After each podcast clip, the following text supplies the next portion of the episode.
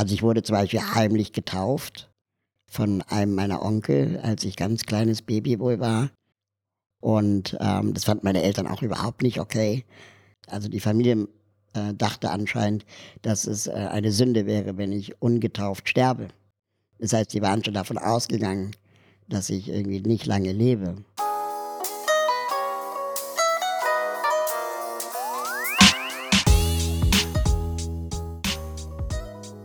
Herzlich willkommen zu einer neuen Folge von Halbe Kartoffel. Mein Name ist Frank und bevor es gleich losgeht mit dem Gespräch mit Raul Krauthausen, habe ich noch ein paar coole News, die ich gerne loswerden möchte. Zunächst startet am 15.07. eine neue monatliche Serie. Sie heißt Halbe Kartoffel, die Work Edition. Es gab ja vorher schon die Sport Edition. Jetzt wird es Gespräche mit halben Kartoffeln geben mit dem Schwerpunkt Arbeit.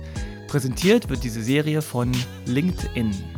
Da könnt ihr euch also schon mal drauf freuen und dann gibt es ebenfalls am 15.07. ein Event, was ihr nicht verpassen solltet. An dem Tag kommt der sechsfach Oscar-nominierte Film Minari endlich in die deutschen Kinos und an dem Abend des 15.07. werde ich ein Live-QA über Videochat machen mit dem Regisseur Lee Isaac Tong. Das Interview wird in den Kinos, also nach dem Film, in Deutschland zu sehen sein. Das Ganze findet auf Englisch statt und ihr könnt auch Fragen per SMS schicken. Also besorgt euch schon mal Minari-Tickets in eurem lokalen Kino und dann könnt ihr das Live-QA anschauen. So, das sind erstmal exciting News und damit nicht genug. Wie immer könnt ihr diesen Podcast auch finanziell unterstützen. Auf halbekartoffel.de unterstützen findet ihr Wege und Links, wie das geht, per Steady-Mitgliedschaft, Dauerauftrag oder PayPal. Danke an alle, die mich derzeit supporten oder supportet haben. Jetzt aber genug gesammelt. Gleich geht's los mit dem Gespräch mit Raul. Raul ist ja ein Aktivist für Inklusion und Barrierefreiheit, so sagt er selbst. Aber er macht noch so viel mehr. Er moderiert, er podcastet, er schauspielert sogar ein wenig. Raul ist ein Medientausendsasser, kann man sagen, und das schon sehr, sehr lange. Was viele nicht wissen, er ist in Peru geboren. Aber das erzählt er am besten alles selbst. Jetzt geht's los. Hier ist mein Gespräch mit Raul Krauthausen. Also, ich freue mich sehr auf meinen heutigen Gast. Wir haben schon länger Kontakt und jetzt ist es soweit. Ich sitze hier in seiner Küche, Wohnküche, Raul Krauthausen. Alles klar Hallo. bei dir? Alles gut, danke. Bei dir? Alles klar, die Sonne scheint und äh, ich schwitze. und wir machen jetzt ein kleines, schönes Gespräch. Bist du bereit? Aber hallo, ich freue mich. Okay, was ich vergessen habe zu sagen, beziehungsweise wir machen ja immer die Passkontrolle. Hast du deinen Perso irgendwo parat? Ich habe mein Perso dabei. Hätte ich vielleicht vorher sagen sollen? Als äh, halbe Kartoffel muss man auch sein Perso immer dabei haben. Oh, ich sehe viele Karten. Ja, aber ich habe immer alles dabei, das ist der Grund. Jetzt Hier, musst du einmal, einmal mischen. Perso.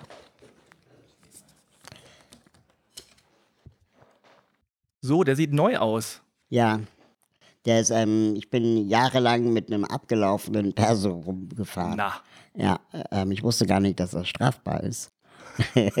okay. Wurde es aber nicht erwischt, oder? Nee, also da hat dann irgendwann jemand mal, ich glaube in einem Hotel, bemerkt. Ah. Und dann dachte ich, ah, oh shit. Ah, ist Ja, klar. und dann habe ich einen neuen gemacht. Okay, ich lese mal vor. Also, Vorname Raul. Der Nachname ist, mal sehen, ob ich das richtig ausspreche, Aguayo. Genau. Du bist, glaube ich, der. Erste, der das richtig sagt. Ich sage immer, wie man es schreibt. Und die Leute, hä, Aguyo? Agayo? Nein, wie man es schreibt. Aguayo. Eigentlich nicht so schwer. Ja, Okay, dann geboren am 15. Juli 1980. exakt. Okay, hast du bald Geburtstag.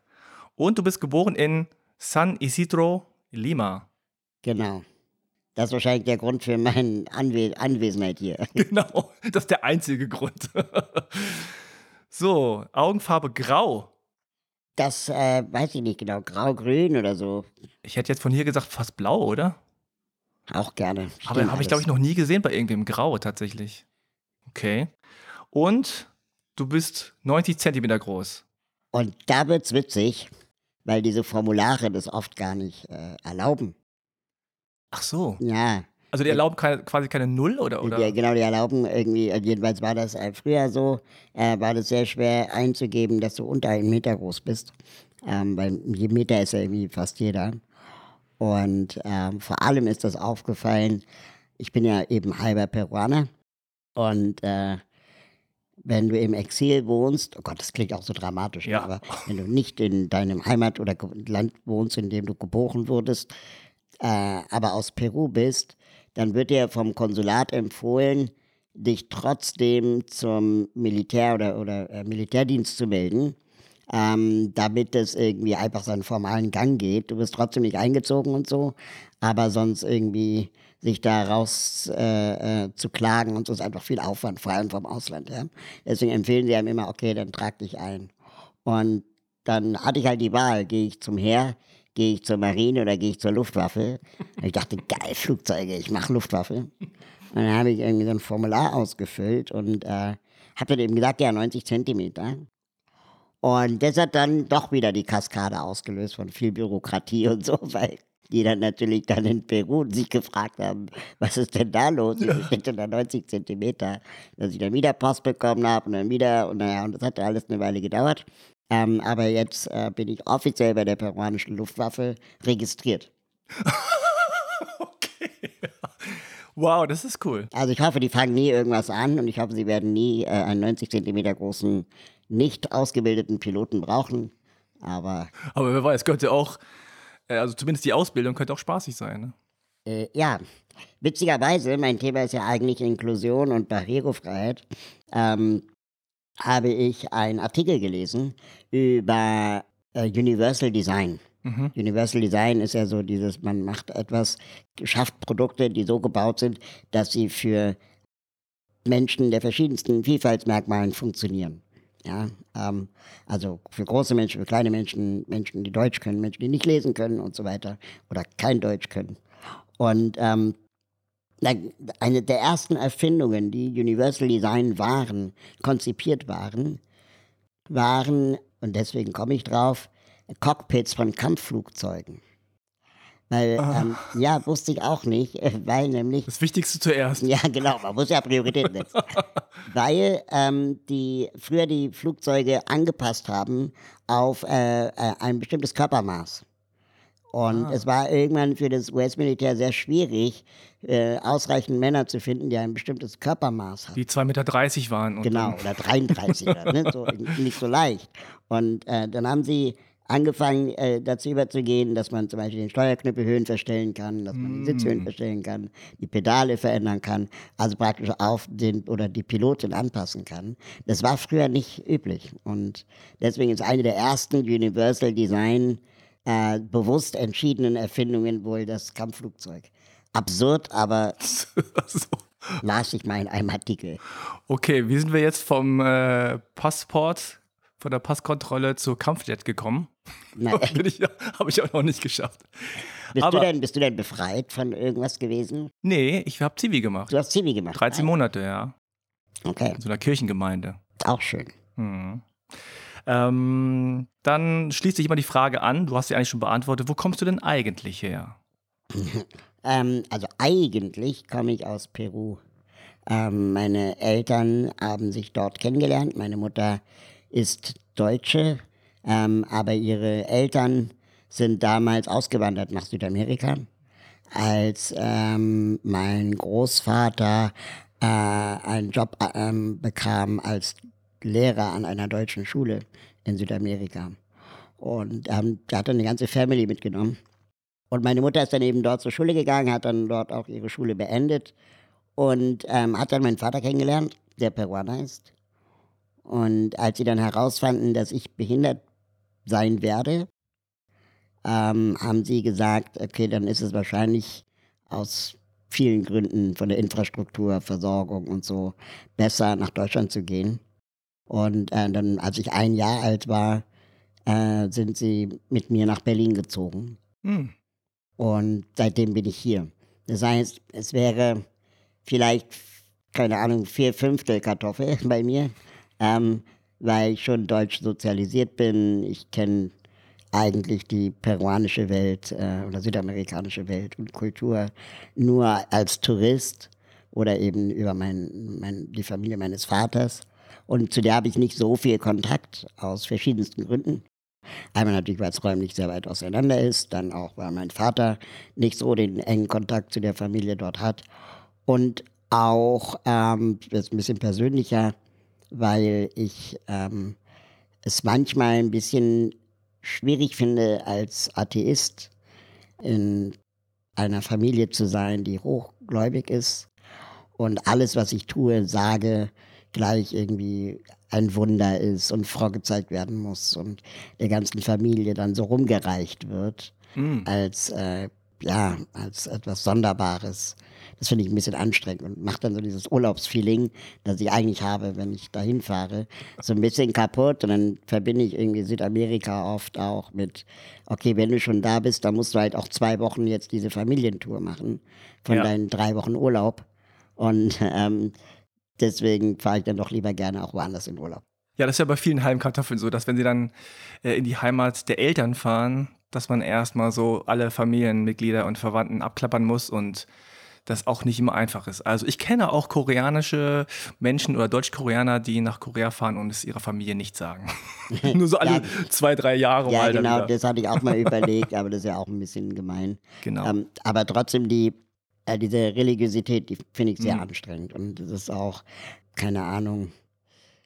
Also ich wurde zum Beispiel heimlich getauft von Oh. einem meiner Onkel, als ich ganz kleines Baby wohl war. Und ähm, das fanden meine Eltern auch überhaupt nicht okay. Also die Familie äh, dachte anscheinend, dass es äh, eine Sünde wäre, wenn ich ungetauft sterbe. Das heißt, sie Mhm. waren schon davon ausgegangen, dass ich irgendwie nicht lange lebe.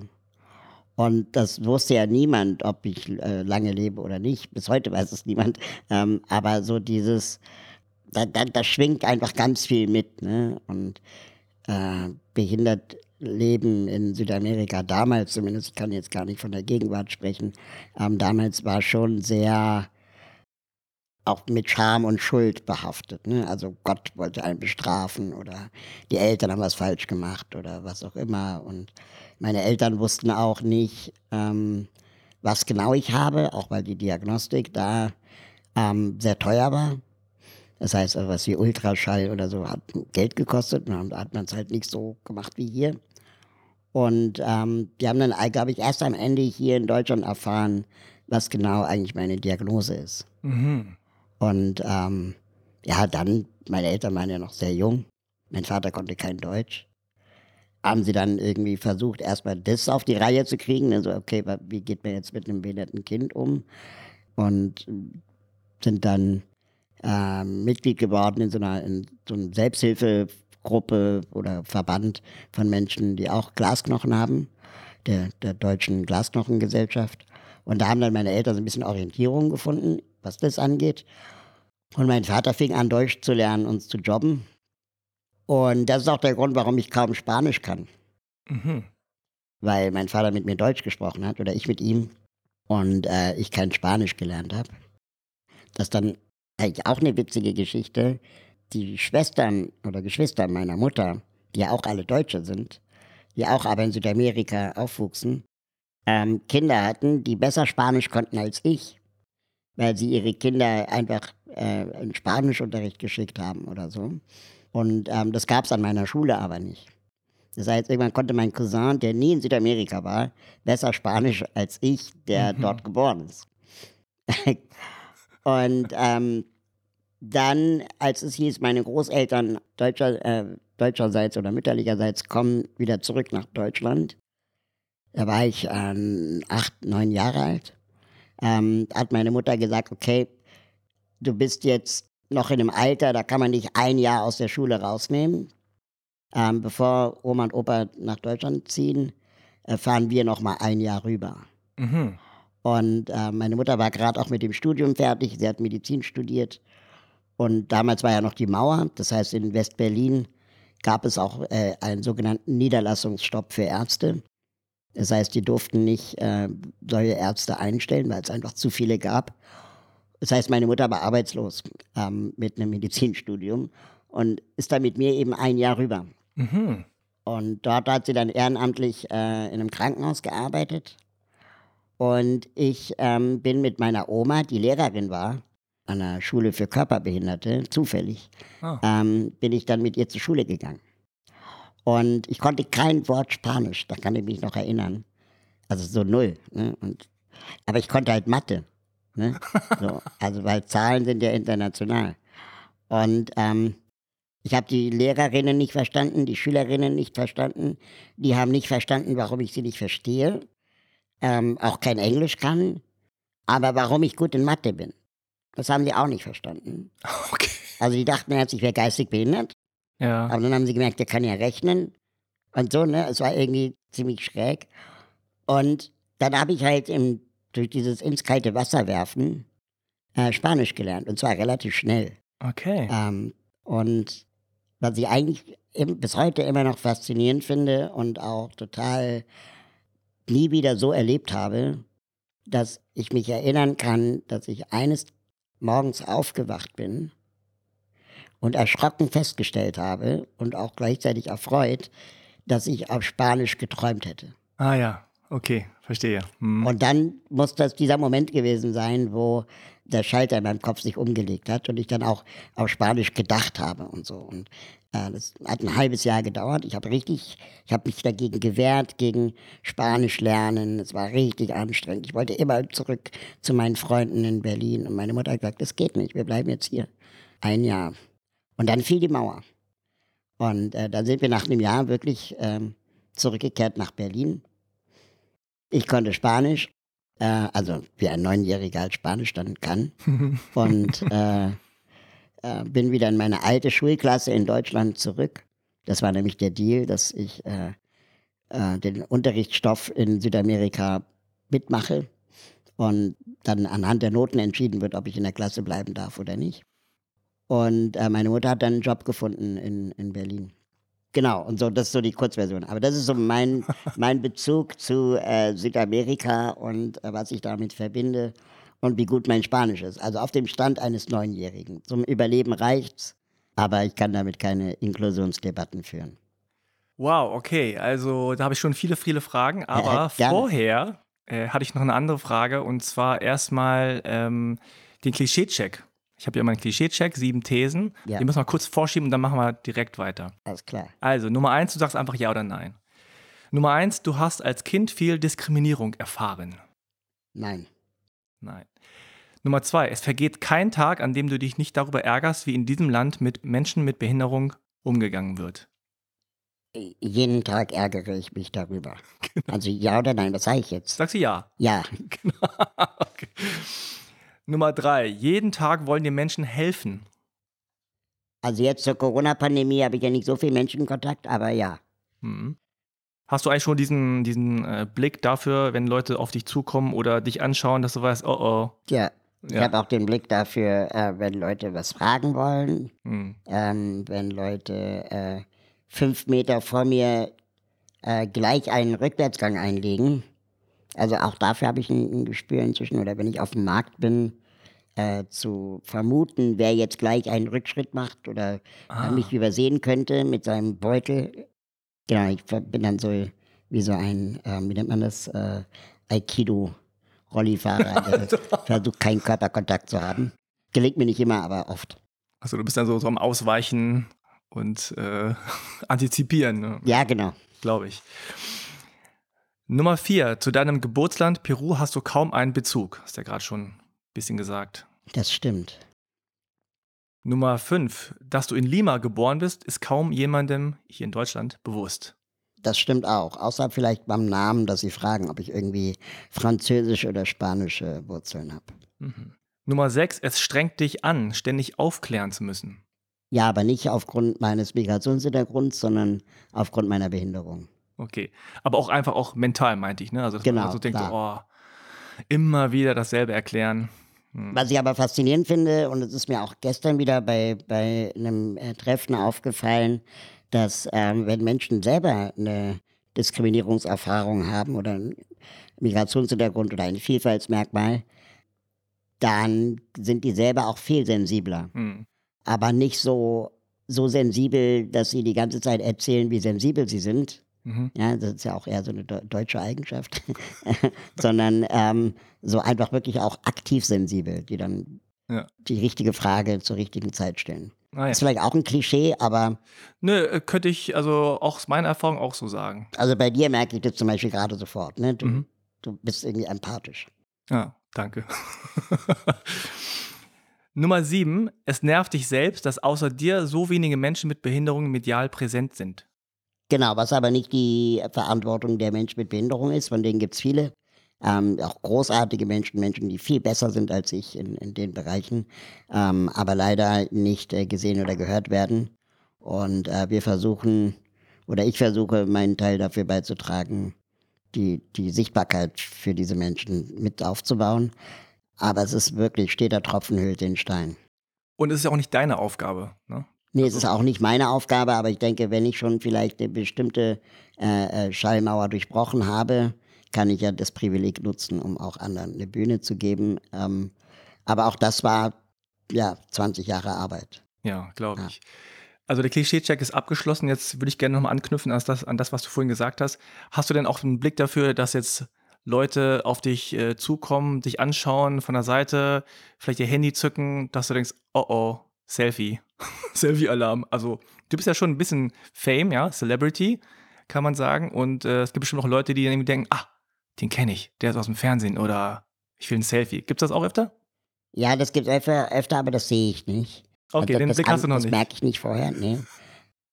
Ich weiß nicht, wie man das jetzt klischeefrei sagt oder vorurteilsfrei, aber es gibt eine bestimmte äh, äh Bevölkerungsschicht oder Bevölkerungsgruppe, die äh, gerne Fotos von kleinen Menschen macht. Aha. Und ähm, das finde ich dann schon ein bisschen gruselig äh, dann auch Fotos, wenn du dann sagst, bitte löschen Sie das oder bitte machen Sie das nicht, dass sie dann einfach äh, das Foto machen, lächeln und weggehen.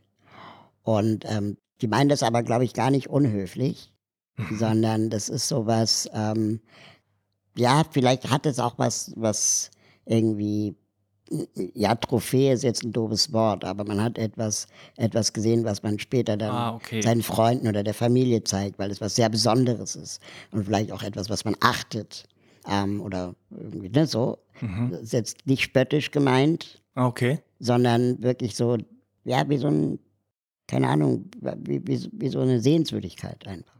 Ja, es ist einfach so was Besonderes. Ich habe ja. was Besonderes gesehen. Genau. Was ich sonst nicht sehe. Genau, wie so ein Tourist, nur, nur eben, ähm, dass es so Menschen sind. Und das finde ich schon manchmal sehr unangenehm. Ansonsten merke ich es oft gar nicht. Hm. Ja. Hast du denn eigentlich auch Geschwister? Nee, ich bin ein verwöhntes Einzelkind. Okay. Und du hast vorhin gesagt, also du bist mit deiner Mutter zurück, äh, dann nach Peru, dann bist du wieder hierher gekommen.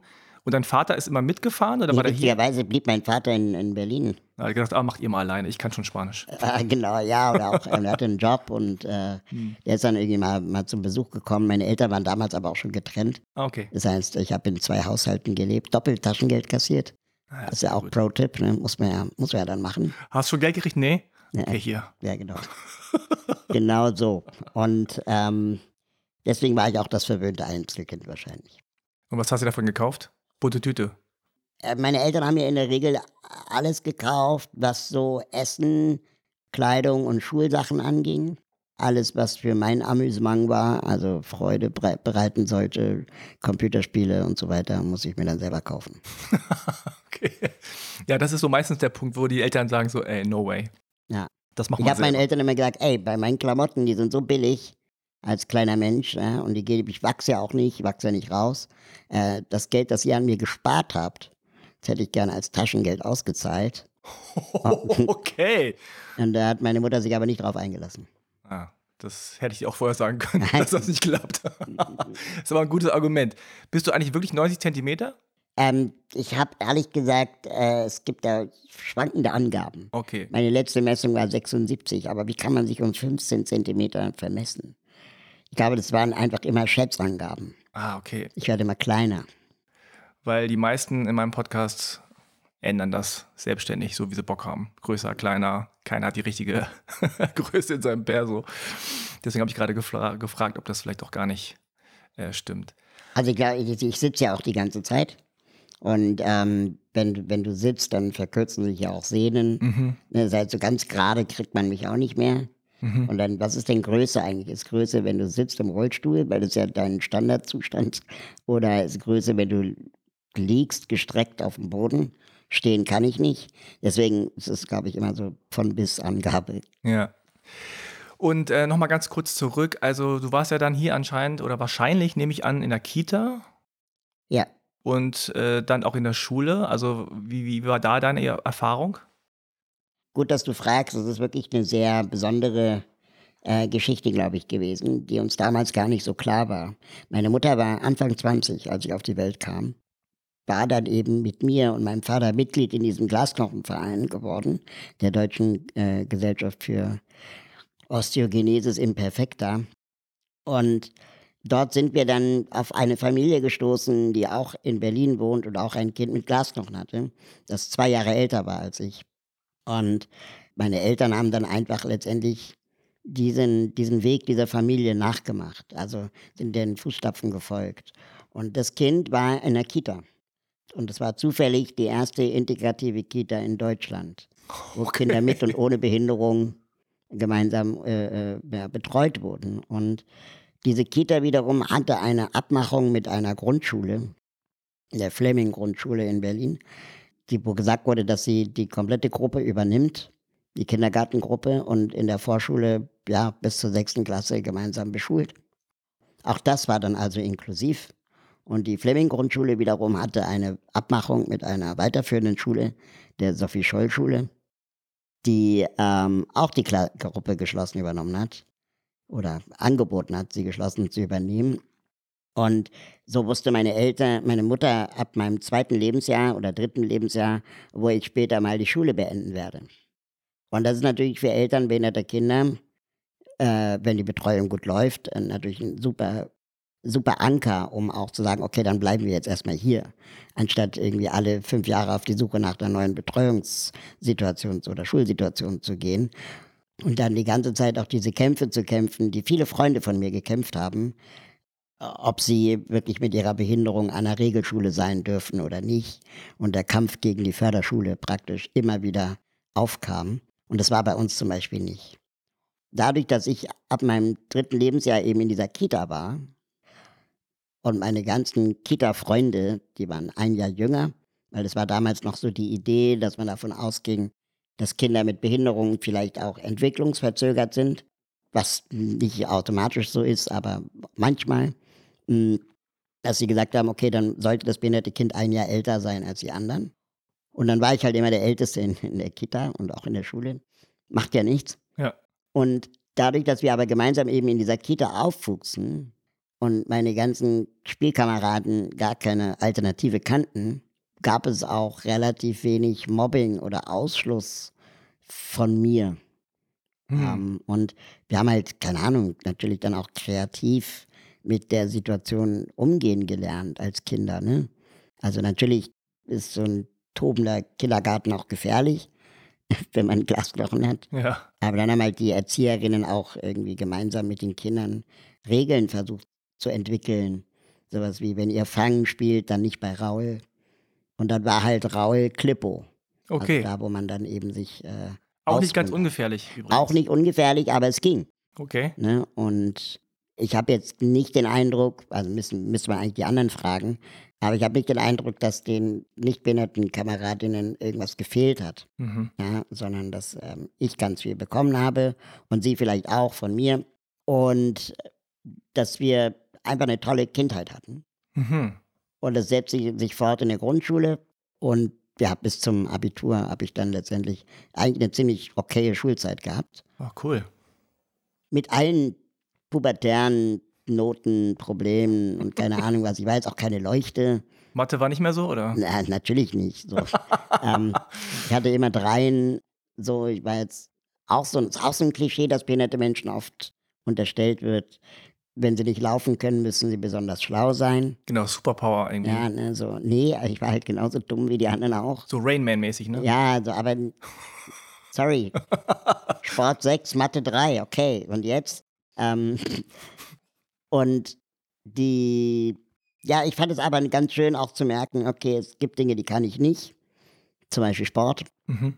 Aber es gibt Dinge, die kann ich. Zum Beispiel, ja, keine Ahnung, politische äh, Weltkunde damals. Und das hat mir Spaß gemacht. Oder ähm, Gedichtsanalyse hat mir Spaß gemacht. Ah ja, klar. und, und ähm, aber wie ist das gewesen? Also du hast dann ja im Grunde so eine Art Safe Space gehabt äh, also in, in, Kita und Schule und äh, da wurdest du angenommen, die Leute kennen dich seit klein auf, also mhm. no pun intended, aber so äh, sie haben vielleicht diese Berührungsängste nicht mehr. Mhm. Ähm, aber dann bist du so in der Welt, ne, draußen sozusagen, auf der Straße und so. Hast du da auch als äh, Kind schon oder als Jugendlicher schon gemerkt, okay, das ist hier anders? Ja, voll. Okay. Ich glaube nur, dass dieser Abstand kleiner war, als wenn ich an der Förderschule gewesen wäre. Wenn alle, ähm, alles barrierefrei gewesen wäre und alle meine Freunde eine Behinderung gehabt hätten und dann rauszugehen, dann wäre die Welt ja noch viel extremer. Ja. Aber so habe ich ja auch schon, keine Ahnung, wahrscheinlich mit fünf begriffen, dass äh, auf dem Klettergerüst toben äh, nur anderen Spaß macht, aber mir nicht. Mhm. Ne? Und äh, dass das auch etwas ist, das, das ich nie machen werde können. Und das früh zu merken, ist, glaube ich, auch ein bisschen die Verantwortung von Kindern mit Behinderung. Also auch so zu lernen, wo, wo ist deine Party und wo nicht. Und, und dann auch daraus Resilienzen vielleicht zu entwickeln und dann mhm. auch sich zu überlegen, okay, da mache ich halt was anderes und nicht sich dann darauf so zu versteifen. Ich will aber unbedingt Klettergerüst. Und das ist natürlich schmerzhaft. Also klar, ich hatte auch richtige Scheißjahre in meiner Pubertät, wenn alle Kuschelpartys gemacht haben und, und Raul auf der Ersatzbank saß. Ne? Ja. So, das ist natürlich auch, oder wenn ich im Sport plötzlich nicht mehr mitmachen durfte, mhm. weil der Medizinball flog. Hm, das sind Ausschlüsse, die, die wünscht man niemandem. Aber ich glaube, je früher du lernst irgendwie, was, was du kannst und was du eben nicht kannst, desto besser bereitet dich das auch aufs Leben später vor. Und was ich schön fand, war, dass ich insgesamt aber nie alleine gelassen wurde. Also, dass dann eben Pädagoginnen die Situation auch gesehen haben und gesagt haben, okay, ähm, wir, wir finden was anderes. Ja, am Anfang hieß es ja, wenn du keinen Sport machst, dann lernst du halt Französisch. Und ich gesagt, auf keinen Fall lerne ich Französisch. Was ist denn das für ein Trade-off? Ja, das ist doch ein scheiß Deal. Und dann hat dann äh, die Klassenlehrerin gesagt, ja, eigentlich hast du recht, das ist ja unfair. Ne, so. Und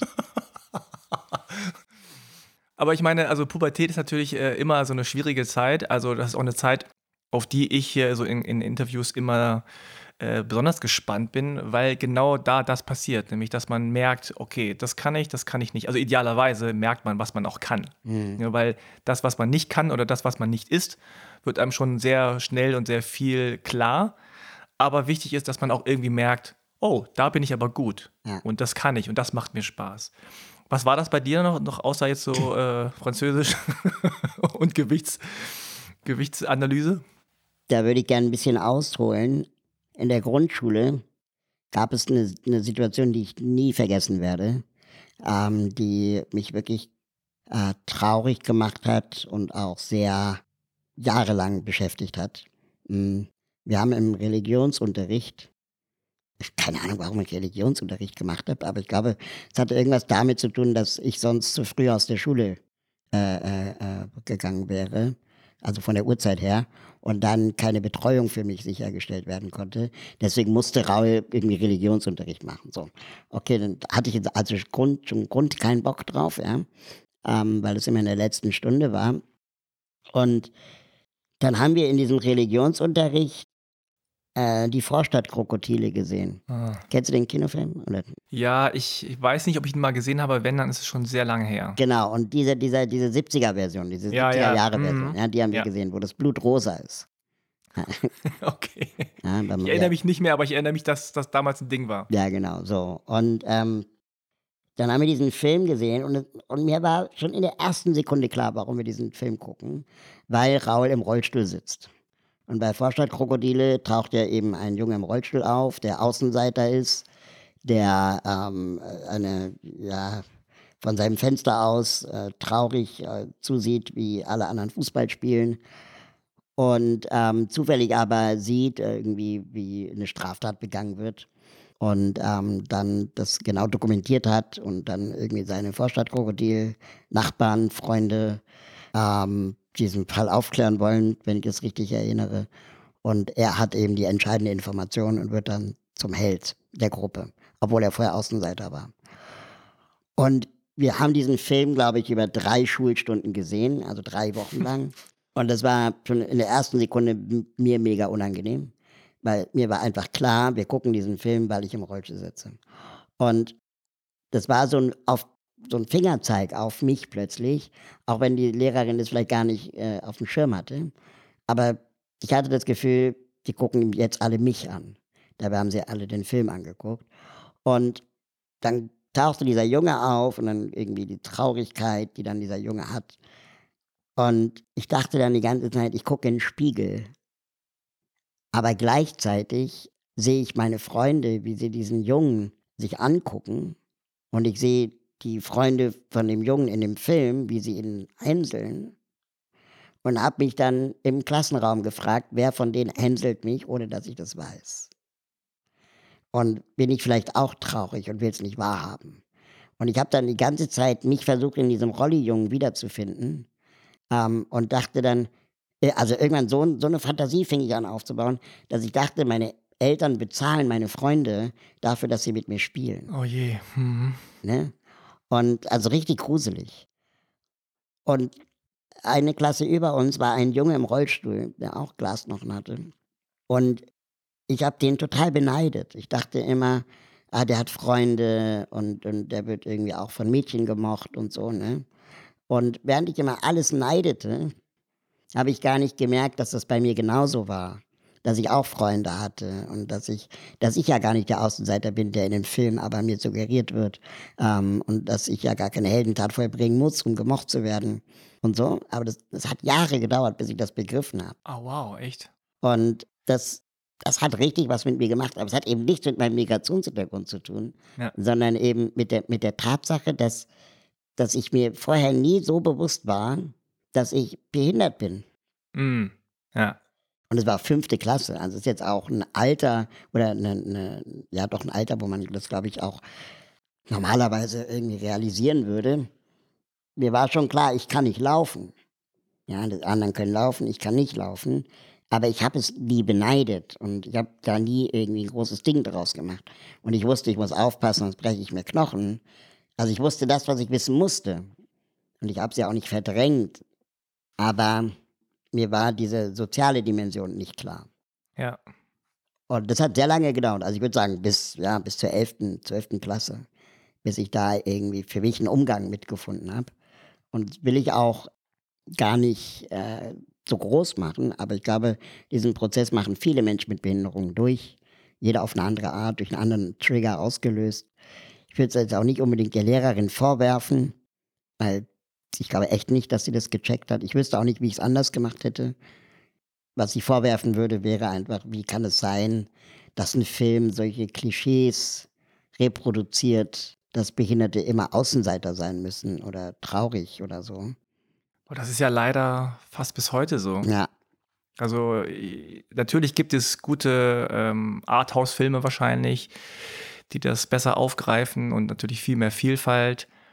Aber das ist ja so die, diese klassische Geschichte. So. Hey. Na klar ist der Außenseiter. Na klar mag den keiner, weil na, er sitzt ja im Rollstuhl. Ne? Das ist ja normal, so ungefähr. Und dann muss er irgendwie was Heldenhaftes und dann sagen alle, ey, du bist doch in Ordnung. Und das, ich glaube ich, ist immer noch in ganz, ganz vielen Köpfen bis heute so. Total. Also du hast es ja auch äh, öfter mal erwähnt in, in deinen Aktionen und auf deinen Kanälen, so dieses, oh, du bist so eine Inspiration. Wenn du einfach nur so auf der Straße an der Ampel stehst, dann so, okay, wow, du lachst, finde ich echt dufte. Du bist du, also, so lebensfroh. Korrekt. So, und du denkst so, was soll ich einkaufen, Mann. und also, äh, ich meine, ich, ich kann mich da natürlich auch nicht frei machen. Ich war auch nicht immer so, dass ich dachte, also du wirst ja auch so gebrainwashed, ja. in Anführungszeichen. Also genau so, also äh, ich sehe, dass jetzt, dies, dass dieses, diese Filme natürlich auch für dich oder für Menschen mit Behinderung so eine Einordnung vornehmen, wo du denkst so, ach, so sieht mich die Welt genau. anscheinend. Genau. Das war mir nicht bewusst. Also öfter sagen auch Menschen, ähm, und ich äh, zitiere immer äh, Raphael Hillebrand an der Stelle, der gesagt hat, ich glaube mit zwölf war das, mit zwölf wurde ihm bewusst, dass das schwarz ist. Und zwar schwarz als politische Kategorie. Ja. Ne? Also er wusste schon, na klar, ich sehe ein bisschen anders aus, habe eine andere Hausfarbe oder ich komme woanders her oder sowas, eine andere Geschichte aber er hat nicht diese Dimension gesehen, was, also wo er sozusagen von anderen in der Gesellschaft verortet wird. Ja. So. Und wenn man einem das bewusst wird, dann ist es so ein, ja, negativer Aha-Effekt. So, Aber das ist ja auch dann fünfte, sechste Klasse, ne? Ja, genau. Zwölf, ja, genau. Ja, das ist ja oft dann dieser Moment, wo man sich so ein bisschen selbst verortet, dann kommt halt die Pubertät und dann fängt es an, an dass man in diesen Identitätsstruggle kommt. Wer bin ich? Wo will ich überhaupt sein? Ne? Ah, genau. Ah, ich werde hier verortet, aber ich will eigentlich da sein genau, oder auch nicht. Genau. Ne? Und, und so. Und du sagst, das hat ja auch sehr, sehr lange gedauert. Also, wenn du jetzt so im Nachhinein darüber nachdenkst, hat das also dich dann sozusagen in diese Rolle gedrängt, in der du nicht sein wolltest? Also, wo du gesagt hast, ah, die Gesellschaft will mich also hier haben anscheinend und ich merke, dass ich mich dagegen wehren muss. Weißt du, was ich meine? Das ist eine gute Frage. Oh, die geht deep. ähm, also, ich würde sagen, bis zur 12. Klasse ähm, habe ich auf jeden Fall erstmal mit mir gestruggelt. Und ab der 12. Klasse habe ich dann den Entschluss getroffen, ich will auf keinen Fall irgendwas zum Thema Behinderung machen. So, also ich habe jetzt irgendwie gesagt, okay, das Thema habe ich jetzt für mich erstmal durch. Ja. Mich interessieren viele Dinge, Politik, Medien, Computer. Ähm, ich möchte jetzt irgendwas in die Richtung machen und habe dann auch mein Studium in die Richtung gewählt. Ich habe dann Gesellschaft und Wirtschaftskommunikation studiert. Und im Studium hat man uns sehr früh sehr nahegelegt, doch ähm, Erfahrungen in der Praxis zu sammeln, mit Praktikas und so. Und dann habe ich halt jahrelang in Werbeagenturen gearbeitet und sehr viel Geld verdient in der Zeit als Student.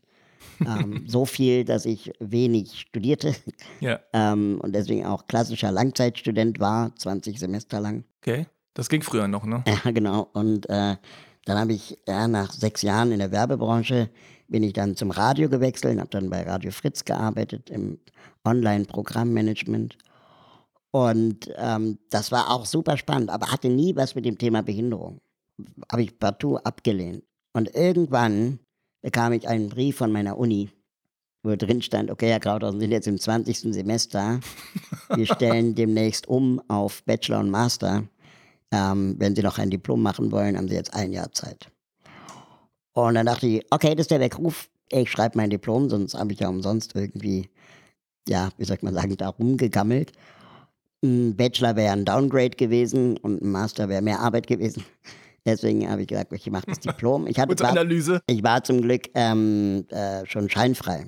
Ah. Das heißt, ich musste nur noch diese Arbeit schreiben. Aber vor der habe ich mich immer gedrückt. Ja, dann, Klassiker. Ja, genau. Ne? Ich dachte dann, okay, schreibst du was irgendwie über deinen Job in der Werbeagentur oder über deinen Job beim Radio.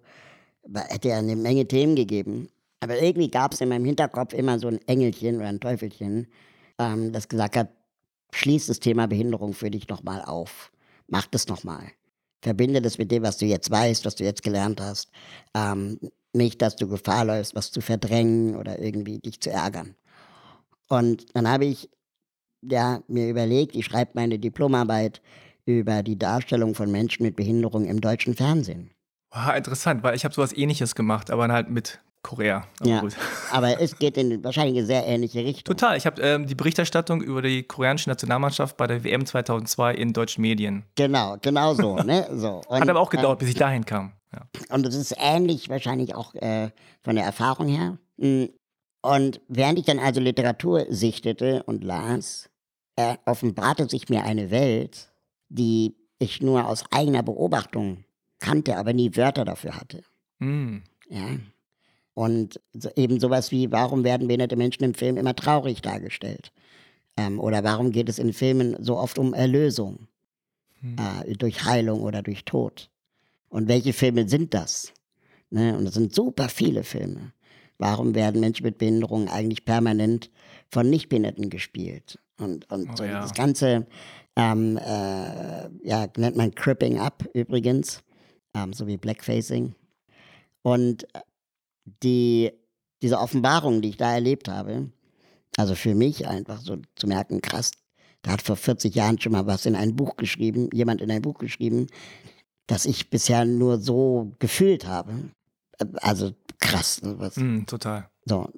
Und dann habe ich ja das irgendwie relativ schnell und auch mit viel Leidenschaft und Freude gemacht.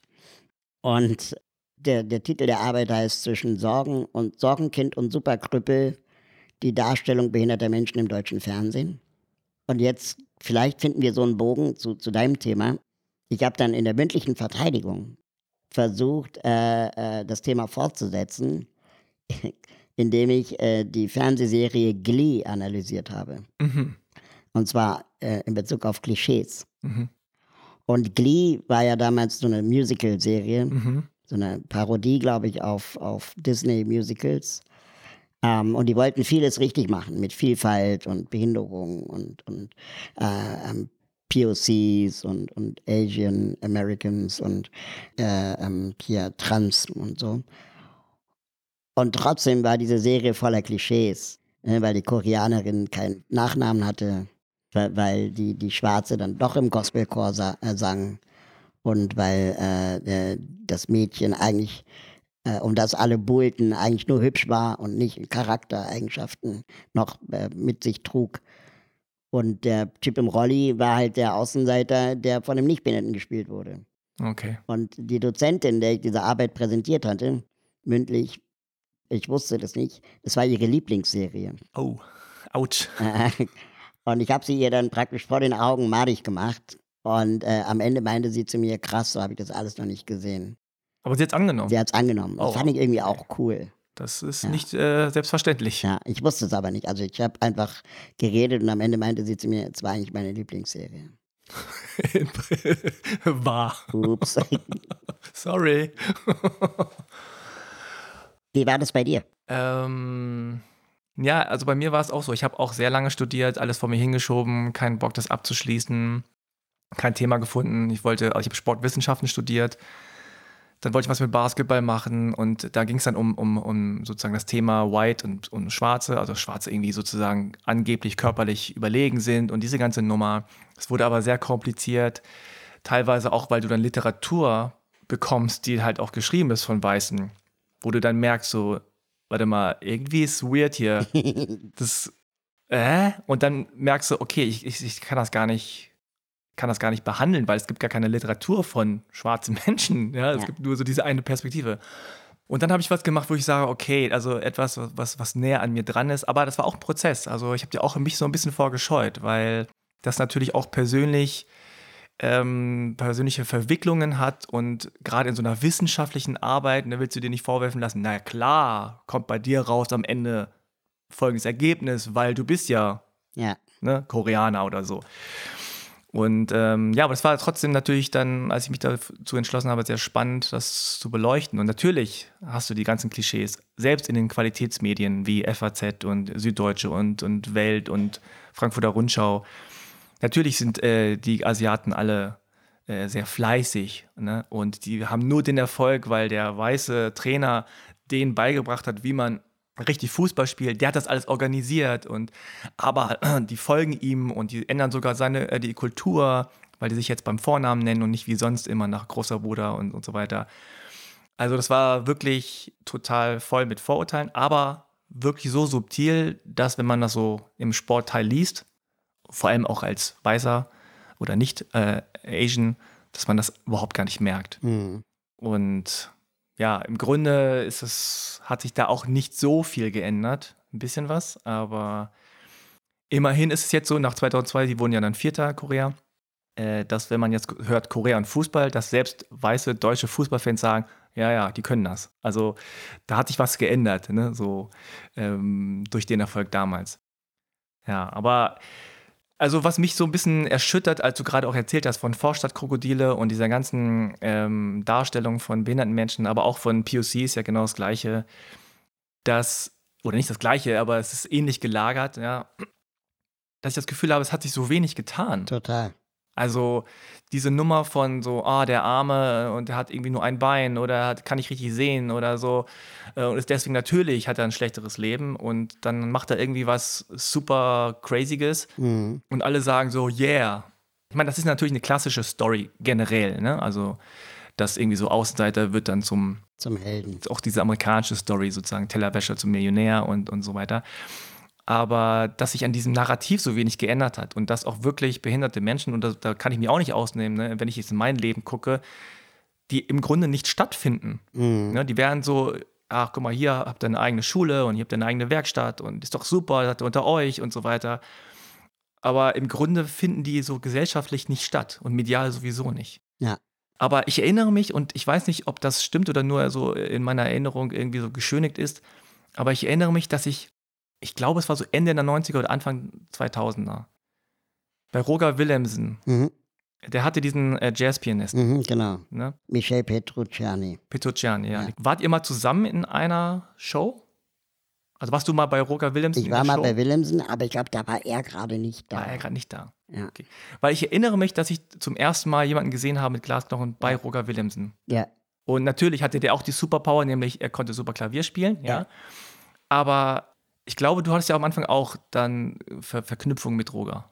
Ne? genau. Ich, ähm, das war eigentlich auch so ein. Äh, also mein ganzes Leben ist eigentlich eine Aneinanderreihung von Zufällen. Ja. Ich würde in den wenigsten Situationen sagen, da hat irgendjemand eine bewusste Entscheidung getroffen es ist einfach ähm, passiert. Und eine dieser Sachen, die passiert sind, war, dass ich in der Grundschule mal äh, bei einem Fernsehbeitrag mitgemacht habe, ähm, wo ein Beitrag gedreht wurde über unsere Schule, wo auch Kinder mit Behinderung gemeinsam zur Schule gegangen sind. Und da wurde unsere Klasse gefilmt. Und ähm, meine Freunde sagen in die Kamera, ja, Raul ist halt ein Freund. Und ich frage in die Kamera, was ist schon normal? So, irgendwie, ja, keine Ahnung, als Elfjähriger. ist auch nicht besonders äh, deep. Und ähm, Jahre später hatte die äh, Soziallotterie Aktion Mensch äh, eine Kampagne, die hieß äh, Aktion Grundgesetz. Und die Idee war, oder damals haben sie dafür gekämpft mit vielen anderen Initiativen, dass ähm, damals hieß die auch noch Aktion Sorgenkind. Stimmt, ja, oh. Da war die Initiative, dass sie Artikel 3 Absatz 3 des Grundgesetzes äh, ergänzen, um, um den Teil, äh, niemand darf wegen seiner Behinderung benachteiligt werden. Und ähm, das haben die halt gefeiert. Und diese Gala sollte von Roger Willemsen moderiert werden. Und dann sagte ähm, äh, Roger Willemsen, ja, aber es ist doch komisch, dass ich als Nichtbehinderter eine Veranstaltung moderiere. Ähm, da sollte doch jemand mit Behinderung dabei sein. Vielleicht jemand aus der neuen Generation. Da war ich irgendwie, keine Ahnung, 93, 13 oder so. Okay. Und dann haben sie mich halt äh, gefragt, weil ich doch irgendwie diesen Satz mal gesagt hätte, was ist schon normal. ja, und dann war ich da und ähm, hab dann, oder nee, warte, das war, ich war 16, das war 96. Müsste schon ein bisschen älter So, gewesen sein, auf ja. jeden Fall, ähm, 16, 17, sowas, ja. ja, und dann, also ich hatte überhaupt keine Erfahrung. Und meine Eltern haben mich auch immer aus den Medien weitestgehend äh, raushalten wollen, weil sie gesagt haben, Ja. äh, nicht, dass du da irgendwie jetzt vorgeführt wirst. Aber die waren halt Willemsen-Fans. Hm. Und dann war das okay, bei dem darfst du. Und dann haben wir das halt gemacht. Und dann hat Willemsen gesagt, okay, bevor wir die Gala moderieren, lade ich dich in meine Sendung ein.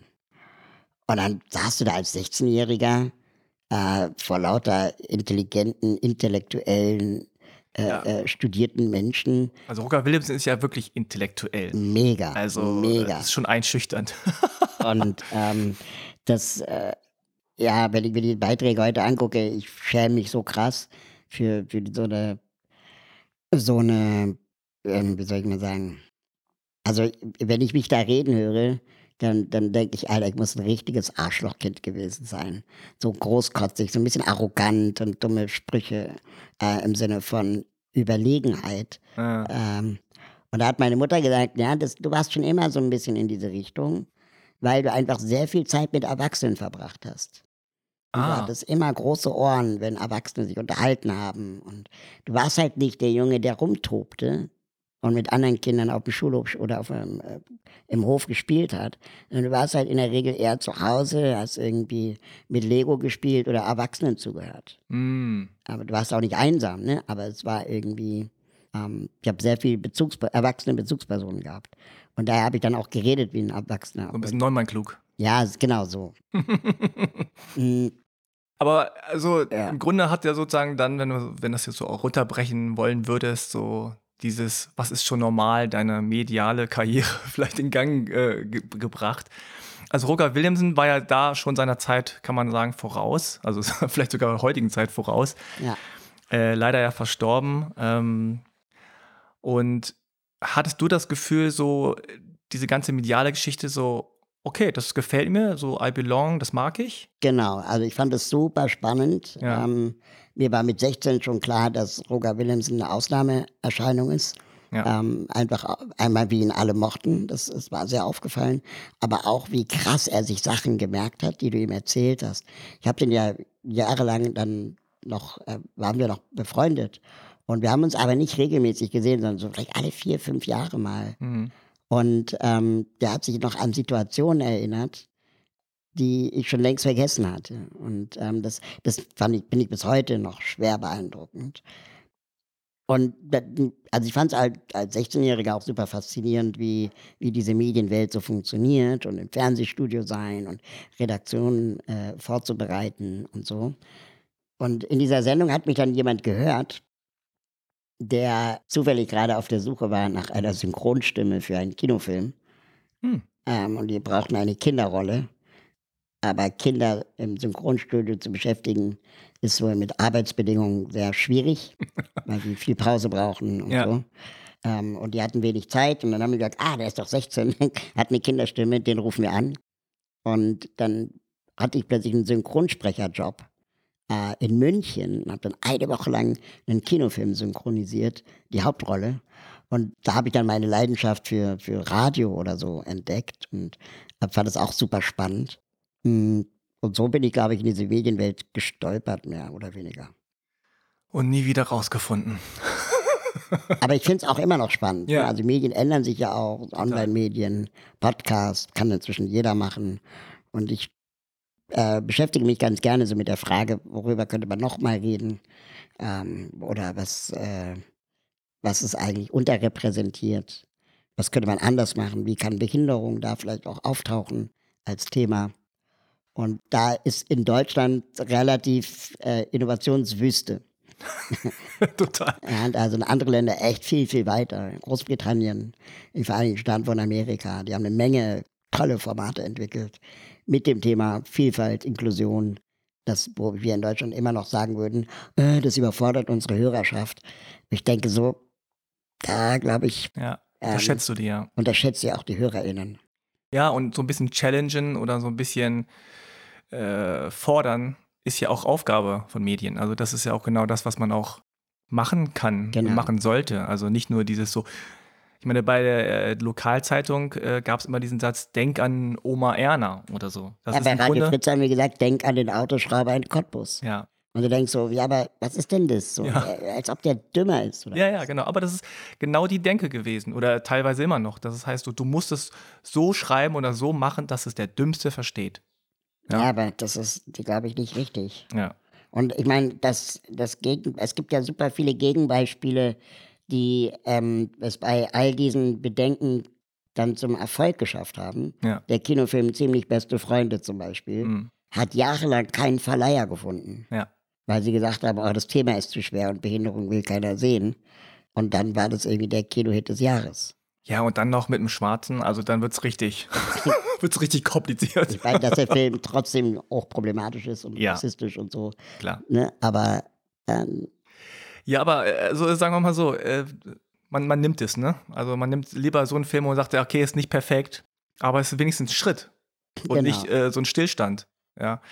Nochmal ganz kurz, also ohne das darauf rumtreten zu wollen oder sowas, aber hast du denn sozusagen mit deiner peruanischen Seite, gab es da für dich einen Struggle? Also kam das noch sozusagen intersektional mit obendrauf? Äh, weil ich nehme an, du wurdest jetzt nicht so unbedingt so gelesen, ne? aber hat das für dich, ähm, weil du hast ja vorhin angerissen mit Spanisch und ich kann nur so Spanisch auf, auf äh, dem Niveau eines, eines Neunjährigen oder so, war das für dich ein Thema in dieser ganzen Geschichte oder hat sozusagen die Behinderung das oder das Thema für die anderen mit Behinderung so überlagert?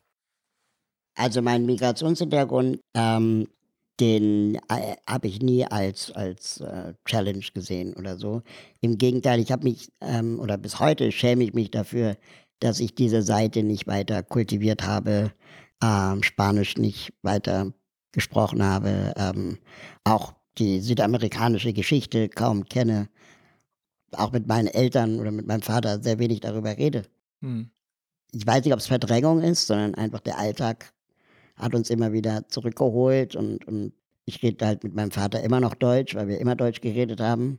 Ja, ist ja auch weird jetzt. Ja, ist jetzt auch irgendwie komisch, das so künstlich herbeizurufen.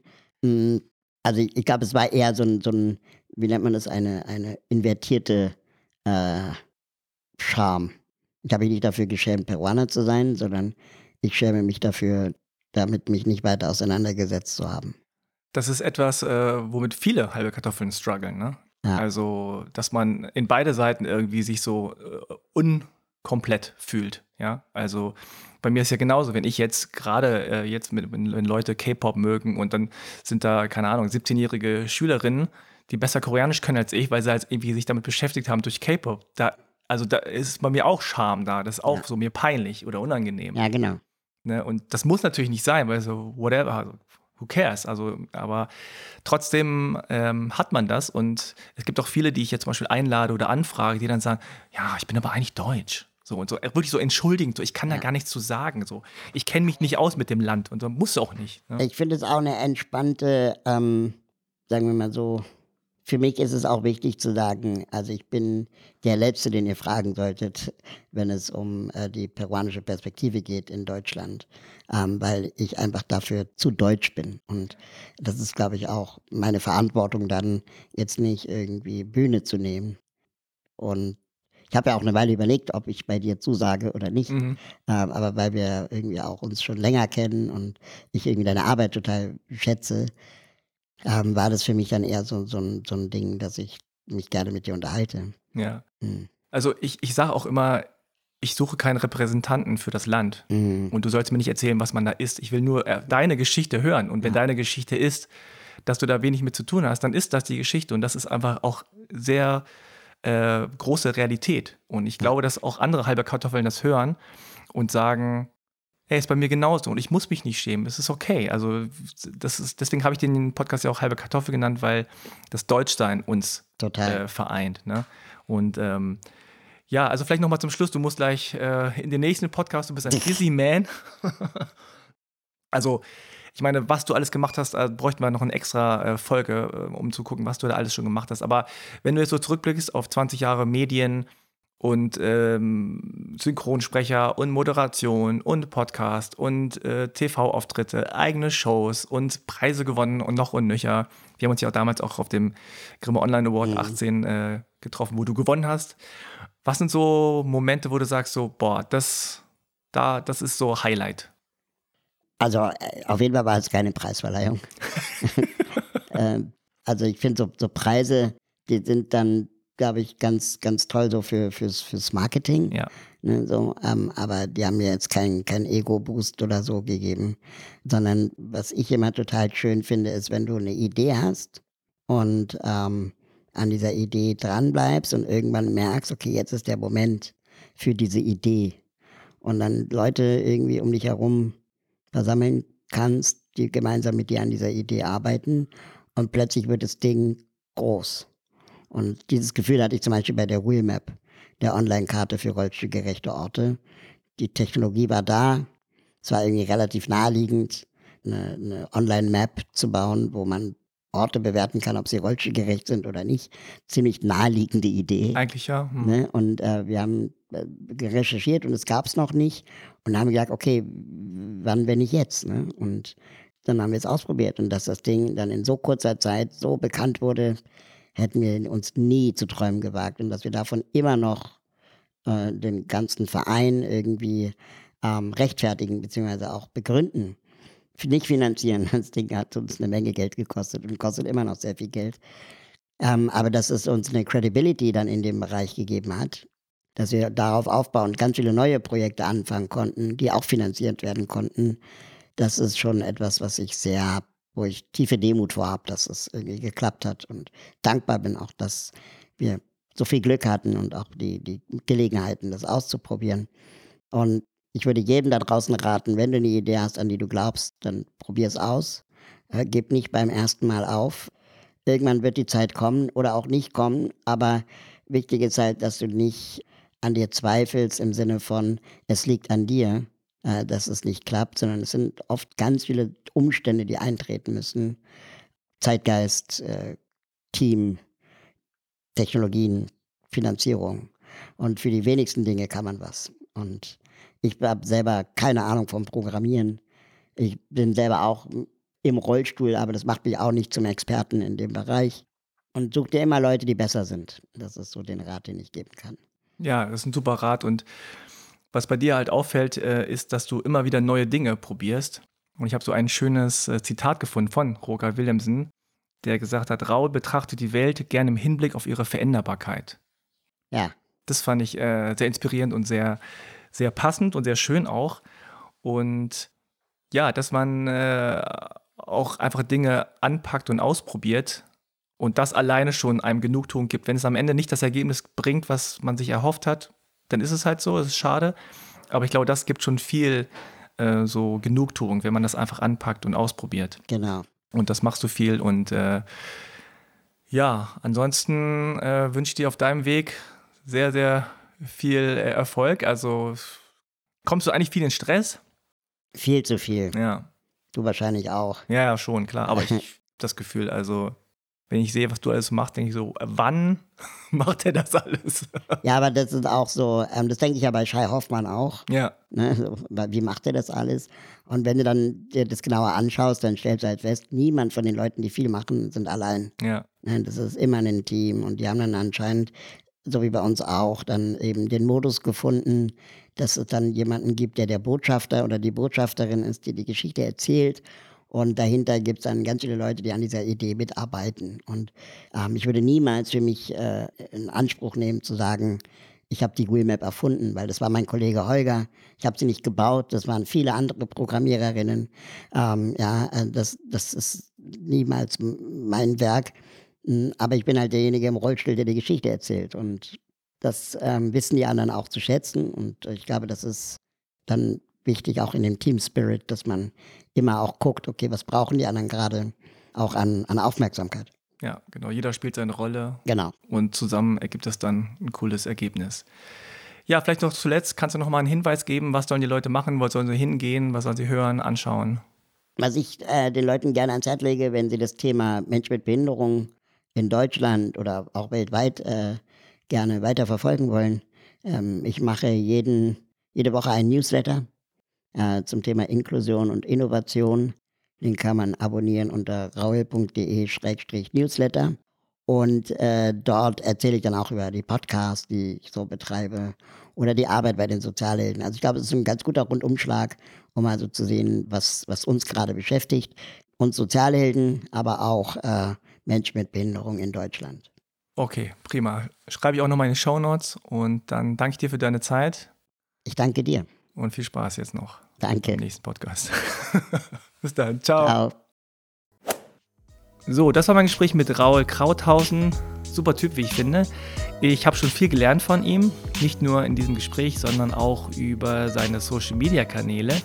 Die sind nicht nur lehrreich, sondern auch immer unterhaltsam und witzig. Also checkt die unbedingt aus.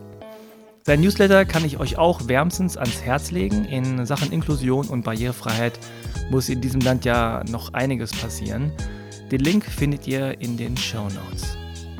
Dann kurz ein Reminder an halbekartoffel.de slash unterstützen für finanziellen Support. Danke an euch fürs Zuhören. Wir hören uns beim nächsten Mal wieder. Macht's gut.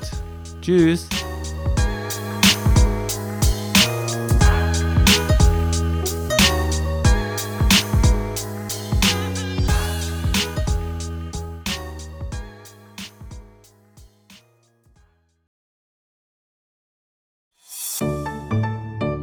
Haus 1.